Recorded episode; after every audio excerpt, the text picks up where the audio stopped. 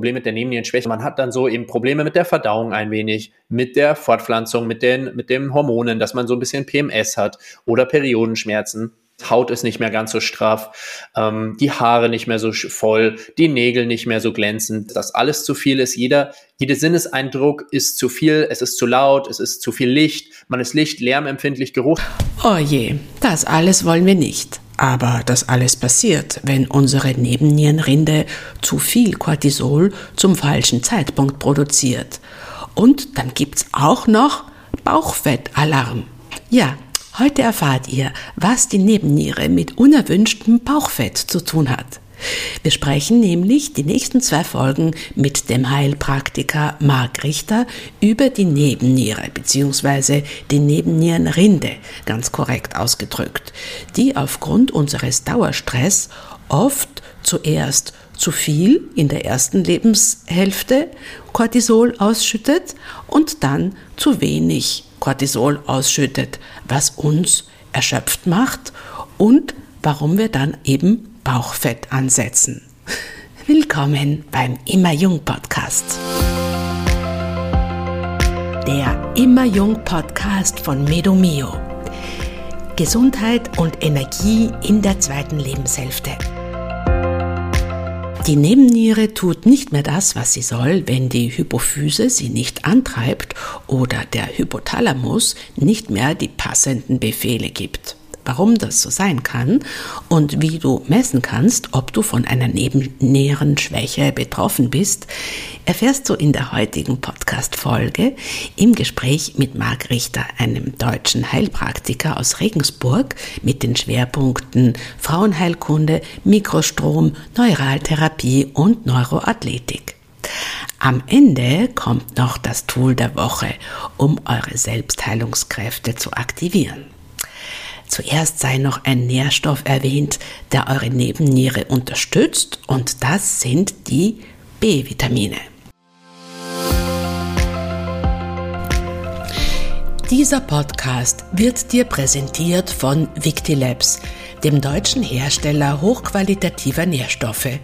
Der Victilabs Vitamin B-Komplex mit acht verschiedenen B-Vitaminen orientiert sich am Vorbild der Natur und enthält das volle Spektrum bioaktiver B-Vitamine, eingebettet in eine pflanzliche Matrix, die alle eine wichtige Funktion bei Stoffwechselvorgängen im Körper haben.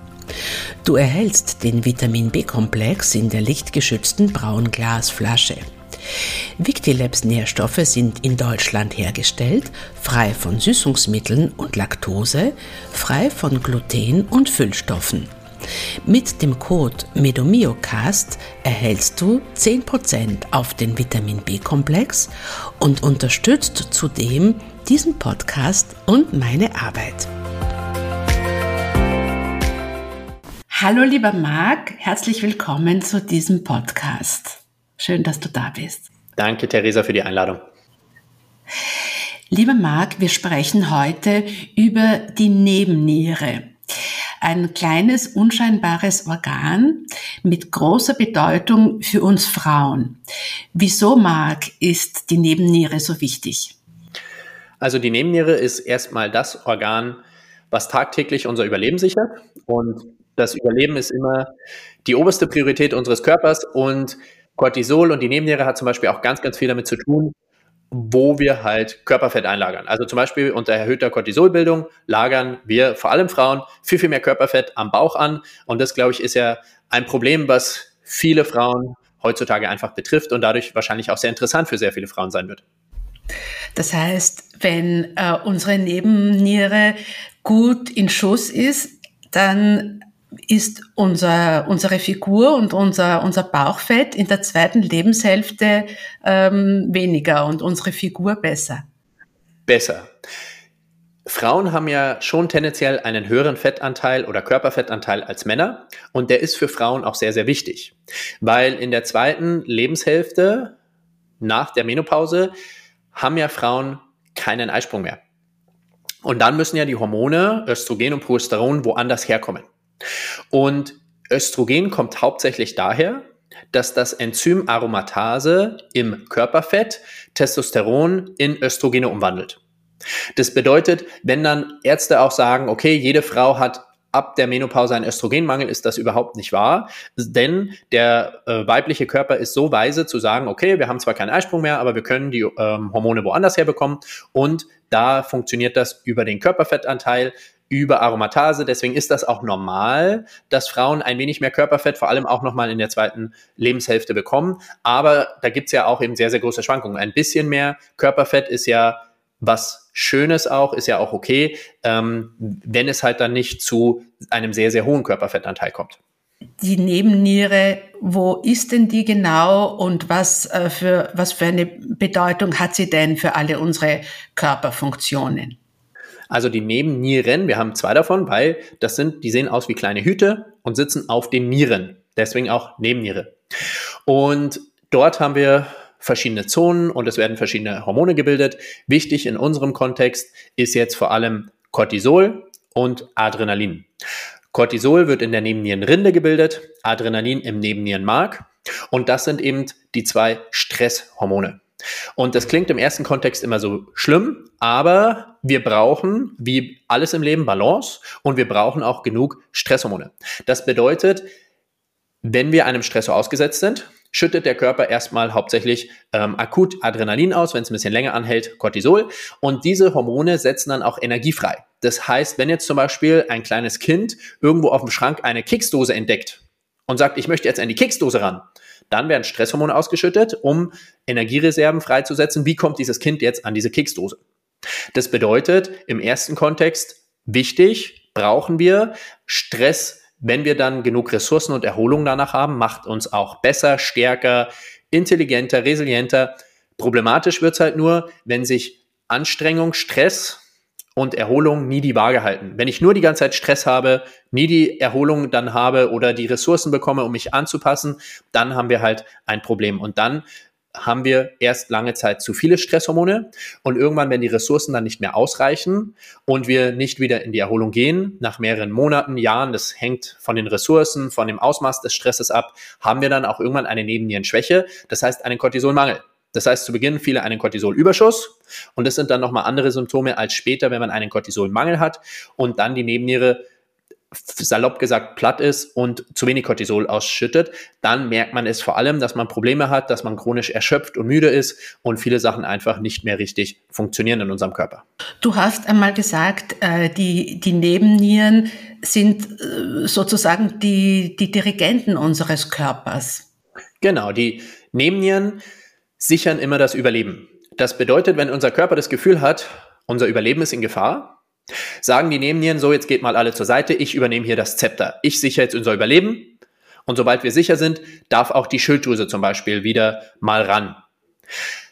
Die meisten Leute befinden sich aber heutzutage dauerhaft in einem Überlebensmodus. Sei es, weil sie eben gestresst sind, sei es, weil sie einen Energiemangel haben, sei es, weil sie eben zu viele Bälle auf einmal jonglieren mit Kinder, Beruf, Job, all diesen verschiedenen Faktoren. Und dadurch sind die meisten eben dauerhaft Nebennieren dominant. Eigentlich war das von der Natur so geplant, wir rennen vom Tiger davon oder wir jagen zu essen oder wir kämpfen, Nebenniere übernimmt. Und wenn wir diesen Stressor dann überlebt haben und uns in der Erholung befindet, dann übernimmt die größte Zeit die Schilddrüse im Lebensmodus und signalisiert uns sozusagen auch, hey, wir sind sicher, Ressourcen sind genug vorhanden. Wir sind jetzt in dem Modus des Nervensystems, wo wir Rest oder Digest, also Verdauung und Pause und Erholung machen können. Und immer kurzzeitig nur kommt die Nebenniere, bringt uns in den Überlebensmodus, sichert und speichert so ein bisschen Energiereserven. Das heißt, okay, ähm, nicht jeder bekommt jetzt was, sondern erstmal nur die akut zum Überleben wichtigen Systeme wie Muskulatur, Lunge, Herz, aber alles, was so Luxus ist, zum Beispiel wie Haut, Haare, Nägel, Entgiftung, Verdauung, Fortpflanzung, da sagt die Nebenniere erstmal, okay, wenn wir jetzt vom Tiger davonrennen, ist Fortpflanzung gerade nicht so wichtig. Ist Entgiftung nicht so wichtig? Verdauung, emotionale Verarbeitung weil das kann uns alles später erst umbringen oder Probleme machen. Der Tiger jetzt aber sofort. Das heißt, die Nebenniere entscheidet, wer bekommt jetzt akut was vom Kuchen ab, von unserer Energie, von unseren Ressourcen und wer eben nicht. Wenn diese Zeitabstände, wo einfach die Nebenniere sagt, okay, Großteil des Körpers bekommt nichts, wenn diese Zeiten immer nur sehr, sehr kurz und akut wären, wäre das ja kein Problem. Dafür ist es auch gemacht. Die Nebenniere ist gemacht, um uns akut das Leben zu, äh, zu sichern. Aber in der heutigen Welt leben die Leute einfach dauerhaft im Stress. Dauerhaft Anspannung, okay, reicht das Geld aus? Muss ich mir Sorgen um meinen Beruf machen? Schaffe ich das alles? Und dafür ist die Nebenniere halt leider einfach nicht gemacht. Und deswegen befinden sich die Leute dauerhaft im Überlebensmodus. Dauerhaft werden Systeme runterreguliert wie Verdauung, Fortpflanzung, Entgiftung, emotionale Verarbeitung. Und die meisten Leute kommen halt gar nicht mehr in den Lebensmodus, der schilddrüsendominant ist, wo sie eine gute Verdauung und eine gute Erholung haben, sondern die sind dauerhaft unterschwellig in diesem Überlebensmodus, der einfach von der Nebenniere dominiert wird. Und zu Beginn schüttet die Nebenniere mehr Stresshormone aus. Wenn das dann zu lange anhält, der Körper keine Ressourcen mehr hat, dann haben sie irgendwann eine Nebennierenschwäche und schütten zu wenig Cortisol, Adrenalin, was auch immer aus. Und dann gibt's nochmal andere Probleme, was sich halt hauptsächlich durch die Erschöpfung und dann aber auch erhöhtes Bauchfett ähm, ja, auszeichnet. Das heißt, ähm, okay, wir befinden uns die ganze Zeit im, im Stress in irgendeiner Form und dadurch ist unsere Nebenniere ständig in Aufruhr sozusagen und schüttet die ganze Zeit ähm, Hormone aus. Und dieses System ist eigentlich dafür gemacht, um unser akutes Genau, und dieses System ist dafür gemacht, unser akutes Überleben zu sichern und nicht dafür, dass wir dauerhaft vor etwas davon rennen. Und da gibt's halt jetzt in der heutigen Welt sehr, sehr große Probleme und ich teste das bei meinen Patientinnen mit der Haarmineralanalyse und fast alle Patientinnen zu Beginn, die in die Praxis kommen, haben ein sehr, sehr starkes Problem mit ihren Nebennieren. Woran kann ich messen, ob meine Nebenniere überaktiv ist oder erschöpft? Also, Fangen wir mit überaktiv an. Überaktiv ist seltener, weil überaktiv fühlen sich die meisten Leute noch leistungsfähig. Und mit Leistungsfähigkeit kommen die meisten Patienten ja noch nicht in die Praxis. Die kommen erst in die Praxis, wenn sie nicht mehr leistungsfähig sind. Das bedeutet, wenn wir zu viel Cortisol ausschütten, Cortisol stumpft eher ab. Cortisol lässt dich nur die Reize wahrnehmen, die zum akuten Überleben wichtig sind. Das bedeutet, wenn Cortisol ist dafür da, dass wir nicht jeden Luftzug wahrnehmen, nicht jedes Geräusch wahrnehmen, dass wir diesen Tunnelblick entwickeln und dass wir erstmal gucken, was ist jetzt noch akut überlebenswichtig. Im Gegensatz dazu, wenn wir zu wenig Cortisol haben, wird jedes Geräusch und jeder Reiz zu viel für uns. Das haben vielleicht einige schon mal erlebt, dass irgendwo zum Beispiel auf einmal eine Blaulichtsirene vorbeifährt und man denkt, das ist so unerträglich laut oder irgendwo fällt eine Gabel runter und dieses Auftreffen auf dem Boden ist so laut und so unangenehm. Da merken wir halt erstmal, was passiert, wenn Cortisol das nicht mehr abpuffert. Das heißt, Cortisol per se ist ein Puffer und macht uns stressresistenter und verleiht uns halt so ein bisschen auch das Gefühl von Energie. Und deswegen in diesem Zustand von zu viel, zu viel Cortisol kommen halt die meisten Leute nicht in die Praxis, weil sie sich noch leistungsfähig fühlen und sagen, ja, okay, irgendwie geht's ja schon. Zu viel Cortisol, der Körper möchte dich in diesem Stresszustand beschützen, also lagert er mehr Fett um die Bauchregion an, weil er möchte die wichtigen, überlebenswichtigen Organe vor Kälte schützen oder auch vor Schlägen schützen. Deswegen polstert er dort die Region, weil dort ja viele lebenswichtige Organe im Bauchraum sind und weil er natürlich auch Speicher für schlechte Zeiten anlegen möchte. Fett kann jederzeit in Energie auch umgewandelt werden und so viel Cortisol bedeutet, okay, Stress, Gefahr, vielleicht eine Hungersperiode. Also legen wir lieber mal Fettspeicher an. Wer weiß, wann wir die noch brauchen. Und in dieser Phase ist es noch nicht so leicht, das wahrzunehmen. Also vielleicht merkt man, okay, ich habe jetzt eigentlich nichts an meiner Ernährung verändert, aber ich lege jetzt so ein bisschen mehr Bauchfett an, was ich schwer ähm, loskriege. Oder ähm, ja, ich habe irgendwie nur noch so eine Art Tunnelblick. Ich habe nicht mehr so das Auge für so diese kleinen Details, dass man auf einmal irgendwo spazieren geht und sagt, guck mal, da ist eine schöne Blume am Straßenrand, weil man halt so fokussiert und diesen Tunnelblick hat. Also darüber könnte man so ein bisschen merken. Vielleicht äh, ist es dann natürlich zu merken, wenn man in der nächsten Phase ist, in der Nebennierenschwäche und dann einfach merkt, okay, ich habe keine Kraft mehr, ich bin erschöpft. Ich habe dieses klassische Nachmittagstief nach Mittagessen, so 15, 16 Uhr, dass ich da eigentlich einen Kaffee brauche oder mich hinlegen müsste. Die Leute merken vielleicht auch, dass ihr Rhythmus umgekehrt sind. Früh sind sie die ganze Zeit müde und erschöpft. Abends auf einmal haben sie so eine zweite Luft und können dann abends nicht schlafen zeigt sich dann natürlich auch an den verschiedensten anderen Systemen. Also man hat dann so eben Probleme mit der Verdauung ein wenig, mit der Fortpflanzung, mit den, mit den Hormonen, dass man so ein bisschen PMS hat oder Periodenschmerzen. Dann, dass irgendwann natürlich auch, ähm, ja, die äußeren Erscheinungsmerkmale nicht so schön ist, Haut ist nicht mehr ganz so straff, ähm, die Haare nicht mehr so voll, die Nägel nicht mehr so glänzend. Also solche Kleinigkeiten merkt man dann natürlich auch schon Stück für Stück. Aber wie gesagt, vor allem das ähm, Problem mit der Nebennierenschwäche ist dann, dass man keinen Puffer zur Außenwelt mehr hat, dass man von allem überfordert ist, dass alles zu viel ist. Jeder, jeder Sinneseindruck ist zu viel, es ist zu laut, es ist zu viel Licht, man ist Licht, lärmempfindlich, geruchsempfindlich, weil Cortisol einfach uns abpuffert und so ein bisschen eben äh, von der Außenwelt abgrenzt. Und wenn man dann zu wenig davon hat, ist halt jeder Sinneseindruck auch erstmal dann zu viel. Und so merkt man das dann. Also warte mal, Marc, dass ich das ganz genau verstehe und unsere Zuhörerinnen und Zuhörer. Das heißt, die Nebenniere ist dafür zuständig, diese, diese Stresshormone namens Cortisol oder auch Adrenalin auszuschütten. Ja? Und in der ersten Lebenshälfte tut das die Nebenniere auch, weil wir einen stressigen Lebensstil führen.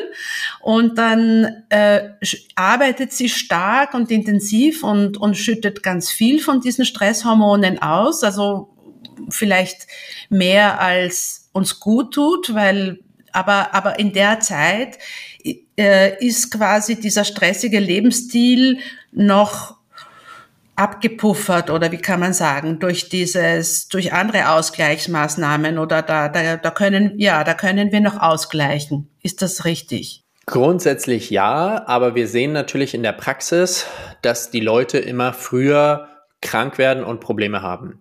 Das heißt, früher haben die Frauen halt wirklich so dann mit den Wechseljahren dann das erste Mal richtig Probleme bekommen. Heutzutage sehe ich natürlich, dass meine Patientinnen jetzt schon mit Anfang Mitte 20 große gesundheitliche Probleme kommen, weil einfach die Stressoren und Herausforderungen in der heutigen Welt immer schneller und immer größer werden.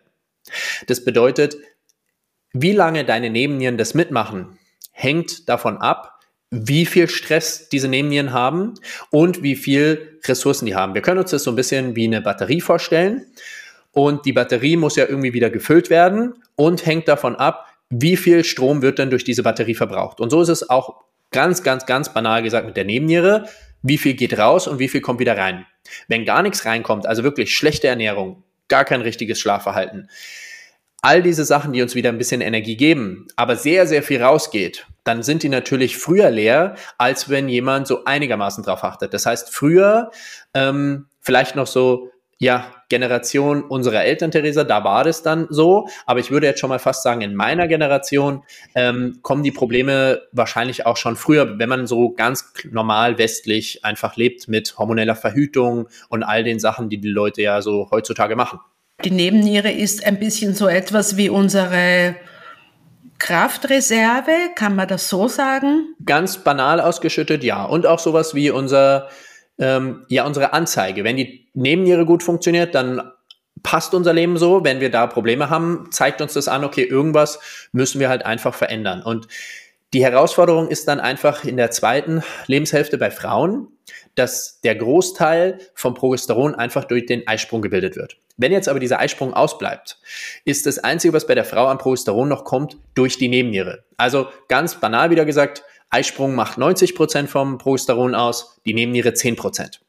Wenn jetzt die 10% Progesteron der Nebenniere nicht ankommen oder nicht produziert werden, ähm, durch einen sogenannten Progesteron- oder Pregnenolon-Stil, bedeutet, der Körper kann unter Stress einfach sagen, okay, Progesteron, Fortpflanzung ist gerade nicht so wichtig, wir müssen mehr Cortisol produzieren. Eisprung bildet ja aber noch genug Progesteron, das heißt, da fällt das noch nicht so auf. Wenn jetzt aber in der zweiten Lebenshälfte bei der Frau kein Eisprung mehr stattfindet, dann fällt es natürlich sehr, sehr stark auf, wenn die Nebenniere auch kein Progesteron mehr bilden kann. Das heißt, spätestens da bekommt man dann seine Quittung für ein zu stressiges Leben, wo man nicht ausreichend auf seine Erholung und Regeneration geachtet hat. Also warte mal, ich übersetze das ein bisschen, was du sagst, weil ich glaube, viele Frauen wissen leider Gottes nicht einmal, wann und dass sie Progesteron bilden und wann sie Progesteron bilden, das sind ja alles, wir Frauen sind ja in Wahrheit so unaufgeklärte Wesen. Wir wissen ja oft gar nicht, dass man in der ersten äh, Zyklushälfte das, das Östrogen aufbaut, dass man es in der zweiten Zyklushälfte eigentlich abbauen und entgiften sollte und dass da durch den Eisprung das Progesteron hochgeht.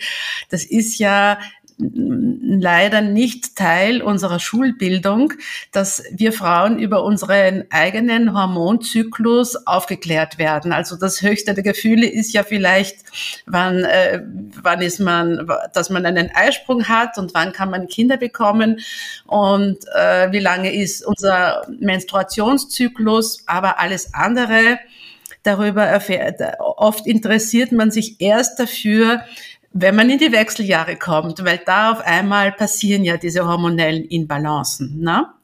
Gut.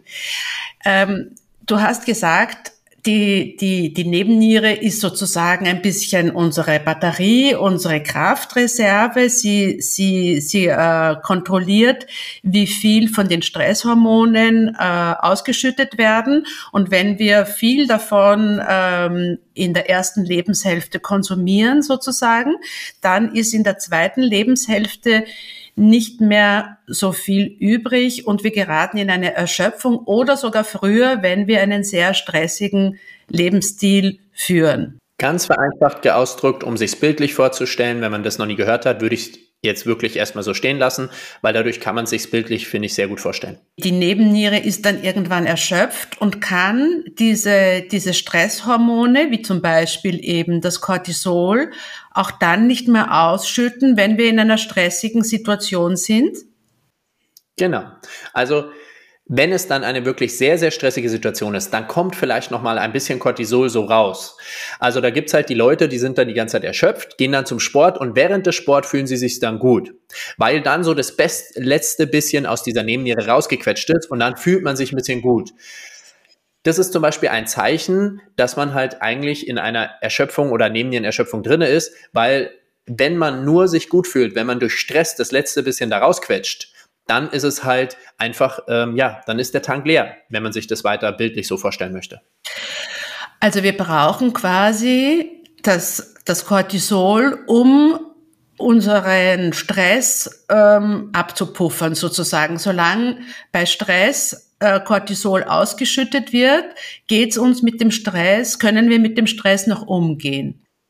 Zum Beispiel, aber wir haben ja auch tagtäglich ohne irgendeinen Stress eine ganz normale Cortisolkurve. Das heißt, der Anstieg des Cortisols früh ist das, was uns wach werden lässt. Das heißt, früh sollte dein Cortisol am höchsten sein und dann sollte es im Laufe des Tages, nachmittags, abends immer geringer werden und dann sollten wir müde werden. Das bedeutet, Cortisol ist das, was uns tagsüber wach macht, das ist das, was uns tagsüber fit hält und da ist es erstmal normal. Und immer wenn wir ein bisschen Stress haben, kommt es zu kleinen Ausschüttungen und dann sollte es aber wieder in den Normalzustand einfach zurückkehren. Und wenn es dauerhaft erhöht ist, dann haben wir halt Probleme, wenn es nie wieder zu dieser Rückkehr zum Normalzustand kommt. Dann habe ich gefragt, wie ich denn überhaupt messen kann, ob äh, meine Nebenniere erschöpft ist. Sagen wir, ich bin jetzt eine Frau, 45 Jahre alt, ich äh, fühle mich dauernd erschöpft. Das kann ja ganz viele Ursachen haben. Ähm, jetzt äh, tippst du als Heilpraktiker auf eine Nebennierenerschöpfung. Wie wissen wir, ob das stimmt? Also, das Banalste, was wir den Leuten zur Verfügung stellen können, ist ein Online-Fragebogen, den man ausfüllen könnte, um zu schauen, hat man dort Probleme mit der Nebenniere, ja oder nein. Und da kann man dann verschiedene Sachen beantworten, da gibt's Punkte und je nach Punkte kann man so ein bisschen einordnen, wo man ist. Wenn man es aber etwas genauer haben möchte, gibt's zwei Möglichkeiten. Es gibt einen Speicheltest und es gibt die Haarmineralanalyse. Ich arbeite in der Praxis lieber mit der Haarmineralanalyse, weil ich konkret auch Hinweise darauf kriege, okay, wir haben hier eine Nebennierenschwäche, aber was kann ich denn konkret über Mineralien, Nährstoffe und sowas direkt machen? Eine andere Möglichkeit wäre, fünfmal am Tag zu bestimmten Uhrzeiten einen Speicheltest zu machen und dann immer bei dieser Cortisolkurve zu gucken, okay, ist die so, wie sie sein sollte? Also ist mein Cortisolwert früh der höchste und dann alle paar Stunden später geht der langsam so runter. Und dann sieht man, kann man das so auf eine Kurve legen und gucken, ist es ein normaler Kurvenverlauf oder bricht es irgendwo sehr nach unten ein? Ist schon mal früh gar nichts vorhanden. Und da kann man dann auch nochmal gucken. Die Haarmineralanalyse finde ich halt dementsprechend besser, weil es mir auch gleich konkrete Handlungshinweise gibt. Wenn du jetzt nur weißt, okay, ich habe da zu wenig oder zu viel Cortisol, musst du halt erstmal auch wieder herausfinden, was musst du da machen. Und bei der Haarmineralanalyse kriege ich konkrete Empfehlungen. Okay, guck mal hier, wir haben zu wenig Natrium, wir haben zu wenig Kalium. Ähm, da kann ich dann auch gleich ähm, bessere Rückschlüsse auf konkrete Umsetzungen bei Ernährung und Nährstoffe geben. Ich brauche einfach dieses, dieses Cortisol.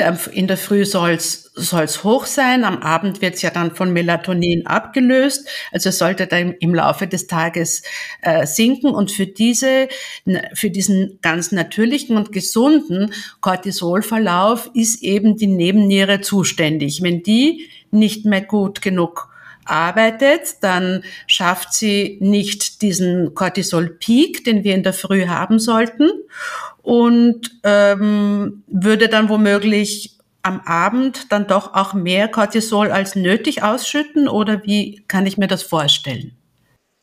Genau, also dann ist die Kurve, also wir wollen halt eine schöne Kurve haben, früh am höchsten, nachts oder abends am niedrigsten. Und wenn der Cortisolanstieg früh schon gar nicht so richtig kommt, dann bleibt die Kurve, geht die früh nicht so richtig hoch, aber bleibt im Laufe des Tages dann, sinkt sie auch nicht wieder richtig ab. Das heißt, wir wollen schon, dass unser Cortisol früh einmal einen richtigen Impuls bekommt, um zu wissen, ah, jetzt muss ich ausgeschüttet werden. Und das äh, läuft über verschiedene chronobiologische Zeitgeber. Der stärkste Zeitgeber ist da zum Beispiel Licht. Wir brauchen Melatonin ist ja das Dunkelheitshormon. Wir brauchen ja früh richtige Helligkeit, die sagt so, Melatonin, jetzt ist deine Aufgabe vorbei, geh mal weg und Cortisol, komm mal her. Und da ist Licht einfach der stärkste Signalgeber. Das bedeutet, ich sage meinen Patientinnen immer, bitte, vor allem wenn jetzt wieder Frühling, Sommer kommt, nach dem Aufstehen innerhalb der ersten Stunde spätestens raus an die frische Luft, Fenster aufmachen, spazieren gehen, mit dem Hund Gassi gehen oder einfach nur im Garten oder Balkon gehen und mit den Augen ohne Brille Richtung Sonne schauen. Das soll nicht unangenehm sein, das soll nicht wehtun in den Augen, aber ähm, es soll schon hell sein. Wenn man blinzeln muss, kein Thema. Je heller es ist, desto schneller ist dieses Signal über Licht an unserem Gehirn angekommen. Ah, jetzt ist es früh, ich muss jetzt Cortisol ausschütten. Wenn es halt noch bewölkt ist, dann dauert dieser Impuls schon mal auch fünf bis zehn Minuten. Aber wir brauchen dazu Tageslicht ohne Fenster, weil einfach äh, Kunstlicht, ja, Lampen, Bildschirm, aber auch Licht durchs Fenster bei weitem nicht hell genug ist, dass dieser Impuls ankommt.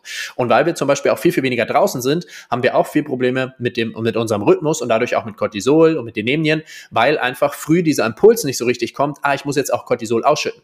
Das heißt, das erste, was man da zum Beispiel machen könnte, um seinen natürlichen Rhythmus zu unterstützen, wäre früh innerhalb der ersten Stunde nach dem Aufstehen rauszugehen, Tageslicht zu tanken, ohne Brille, vielleicht dann auch sich kurz ein wenig bewegen. Kälte kann auch so ein Rhythmus sein. Das heißt, wenn man jetzt zu früh noch rausgeht, ist es kurz kalt, dann kann man vielleicht ein bisschen Hampelmänner machen, Tageslicht bekommen, dann ein Frühstück zu sich nehmen und dann hat man schon mal über Ernährung, Kälte, Bewegung und Licht einen guten Impuls, dass Cortisol früh ausgeschüttet werden soll und dadurch fällt es dem Körper auch viel, viel leichter zu wissen, ah, in 14 bis 16 Stunden später gehe ich ins Bett. Da sollte mein Cortisol am niedrigsten sein und runtergehen. Und so kann man seinen Rhythmus schon mal komplett, ohne irgendwie Geld auszugeben, ganz, ganz einfach unterstützen, indem man das früh macht. Ja, ich weiß das. Ich bemühe mich auch darum, das zu tun jeden Tag. Ähm, wenn ich jetzt zum Beispiel äh, Schlafstörungen habe und äh, schon um 5 Uhr früh aufwache wo es, wo es sagen wir zur Winterszeit äh, noch dunkel ist. Ich glaube, äh, viele Frauen wachen zu früh auf oder müssen früh aufstehen, um was weiß ich, äh, die Familie zu versorgen, alles vorzubereiten. Äh, was mache ich dann, wenn du sagst, es ist wichtig, dass das in der ersten Stunde nach dem Aufwachen passiert? Ja, dann muss man sich künstlich eine alternative Lichtquelle besorgen.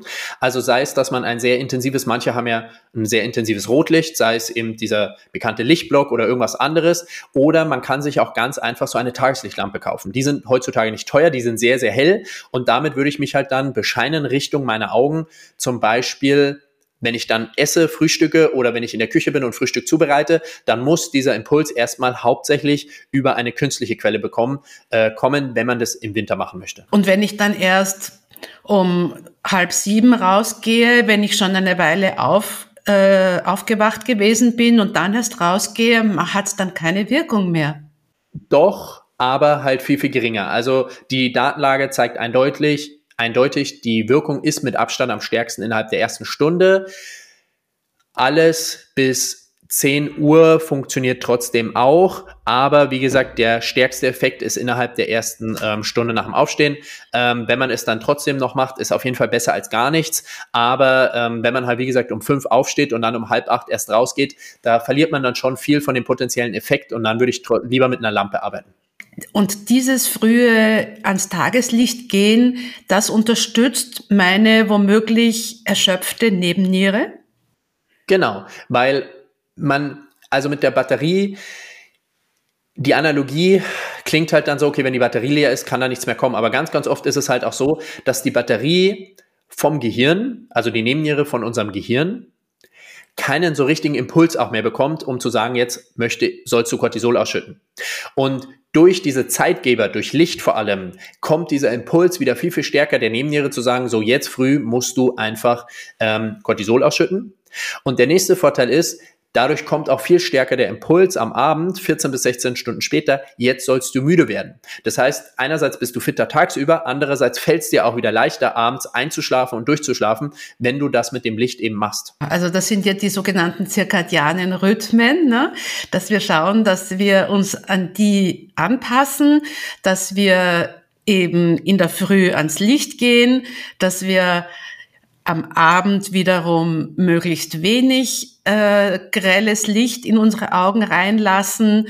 Da geht's jetzt dann um so Stichworte wie äh, abendliches äh, Mobiltelefon schauen, abendliche Computerarbeit oder auch äh, grelle Lampen, die von der Decke äh, uns anscheinen im Zimmer. All das wäre ja am besten zu vermeiden. Ich weiß ja, Marc, ähm, dass du zum Beispiel eher rötliches Licht eher auf den Boden stellst am Abend, zum Beispiel so Salz, wie, wie nennt man die, aus, aus Salzstein, solche Lampen, ja, und dass du zu Hause bei dir die eher am Boden stellst, äh, das imitiert sozusagen den Sonnenuntergang. Habe ich das richtig verstanden? Sonnenuntergang und eben, wir sind halt über viele tausende Jahre mittlerweile mit dem Feuer dann groß geworden. Und das bedeutet, der Einfallswinkel für Licht in unser Auge gibt halt auch noch einen zeitgebenden Impuls. Das bedeutet, wenn Licht von oben in unser Auge fällt, bedeutet das Sonne und die Sonne steht nur tagsüber am Horizont. Wenn Licht von unten oder von Hüfthöhe in unser Auge trifft, bedeutet das, das muss Feuer sein. Ein Lagerfeuer am Boden oder eine Fackel an der Wand. Und dieser Eintrittswinkel für Licht bedeutet Abend. Und so entscheidet auch so ein bisschen, woher kommt das Licht, wie unser Körper diesen Lichtimpuls ja einfach interpretiert. Das heißt, Licht vom Boden, Licht von Hüfthöhe bedeutet Abend, Licht von oben bedeutet Sonne, das bedeutet Tag. Deswegen sollte man eben auch abends kein Licht wirklich von der Decke mehr haben, weil der Einfallswinkel in unser Auge auch gewisse zeitgebende Effekte haben kann. Dafür gibt's ja auch diese äh, schon bei, bei, bei uns äh, gesundheitsbewussten Menschen in Mode gekommenen äh, Rotlichtbrillen, nicht? Wo du, wo du am Abend, wenn du schon mal ein, äh, am Abend in den Bildschirm schaust, was du ja nicht tun solltest, kannst du dir eine rote oder orangene Brille aufsetzen, dann ist zumindest äh, dieser, dieser stressende äh, Blaulichteffekt ein bisschen abgepuffert. Genau, es gibt ja mittlerweile immer mehr Geräte, wo man diesen Rotlichtfilter automatisch installieren kann. Aber wir haben halt also, ja. genau. Wir haben gemessen mit Freunden, ähm, dass da trotzdem immer noch genug Blaulicht durchkommt, um deinen Schlaf, vor allem bei sensiblen Menschen, negativ zu beeinflussen. Es gibt Daten, je mehr Tageslicht oder Sonnenlicht man tagsüber abbekommen hat, desto geringer ist dieser Effekt. Also ähm, ich glaube, wenn man den ganzen Tag zum Beispiel in der Sonne draußen ist, wenn man im Urlaub ist, dann hat Blaulicht am Abend durch künstliche Geräte kaum noch einen negativen Aus, äh, eine negative Auswirkung auf dich. Aber wenn du den ganzen Tag drinnen bist, am Computer arbeitest und dann abends Blaulicht bekommst, dann reicht dieser Blaulichtfilter über deinen Browser, über dein Gerät nicht mehr aus. Und dann solltest du, vor allem wenn du Schlafprobleme hast, eine Rotlichtbrille tragen, wenn du am Abend noch irgendwie am Laptop oder vom Bildschirm oder so bist. Oder eben auch, wenn deine Lichtumgebung einfach durch die Lampen, die du abends benutzt, nicht optimal ist.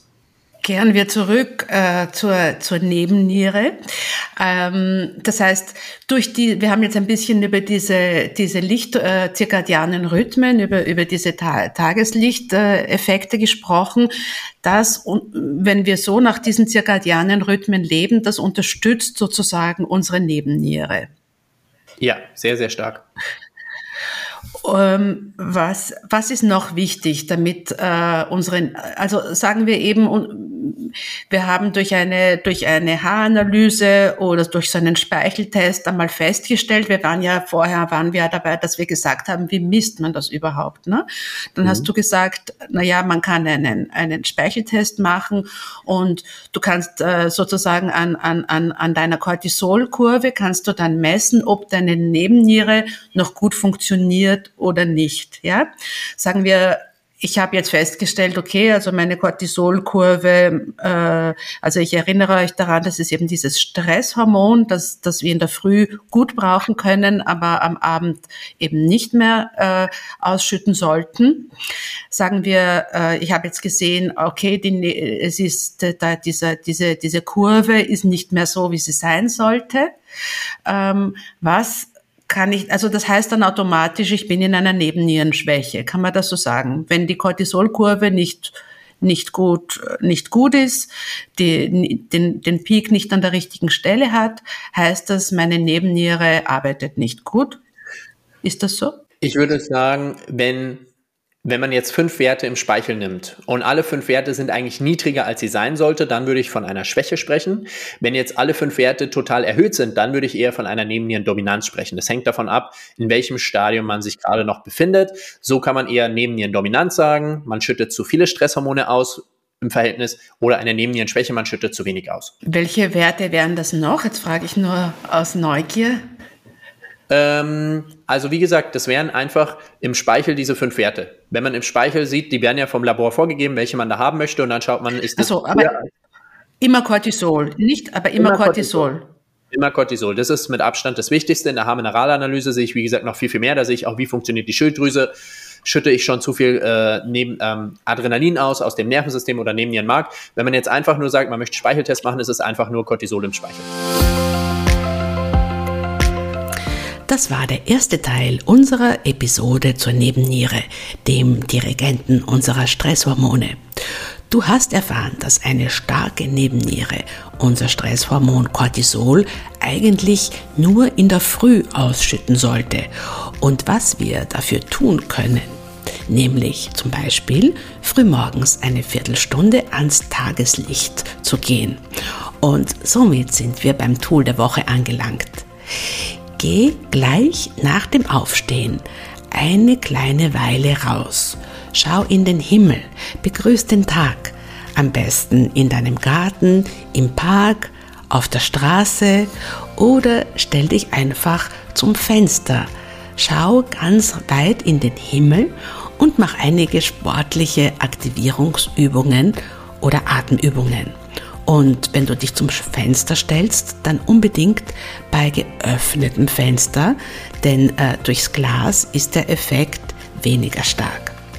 Ich selbst gehe oft barfuß in meinen Garten, unlängst sogar bei Regen. Es hat mich beglückt und wach gemacht und du kannst das dann in den Immer Jung Podcast Stories auf Instagram verfolgen. Wir haben heute den Nährstoff Vitamin B-Komplex erwähnt von unserem Partner Victilabs in bester deutscher Qualität aus deutscher Herstellung. Mit dem Code MEDOMIOCAST gibt es 10% Rabatt und du unterstützt meine Arbeit. Wenn du mich auch sonst noch unterstützen möchtest, was mich sehr freuen würde, hinterlass gerne eine Bewertung auf Spotify oder iTunes. Folge dem Immer Jung Podcast auf Instagram und verteile deine Lieblingsfolge in deinem Netzwerk, damit möglichst viele Menschen von den wertvollen Informationen profitieren. Wenn du einen Wunschgast oder eine Anregung hast, freue ich mich sehr, wenn du mir schreibst unter teresa.medomio.de. Nächste Woche erfährst du, welche Ernährungsweise deine Nebenniere stärkt, wie du deinen Blutzucker stabilisierst und Heilpraktiker Marc Richter wird dich auch darüber aufklären, welche Nahrungsform er mit Spätstück meint. Seinen Kontakt findest du auch in den Show Notes. Ich freue mich auf ein Wiederhören nächste Woche. Jeden Mittwoch in der Früh lade ich eine neue Folge hoch. Bis bald, alles Gute im Namen des ganzen Medomio-Teams.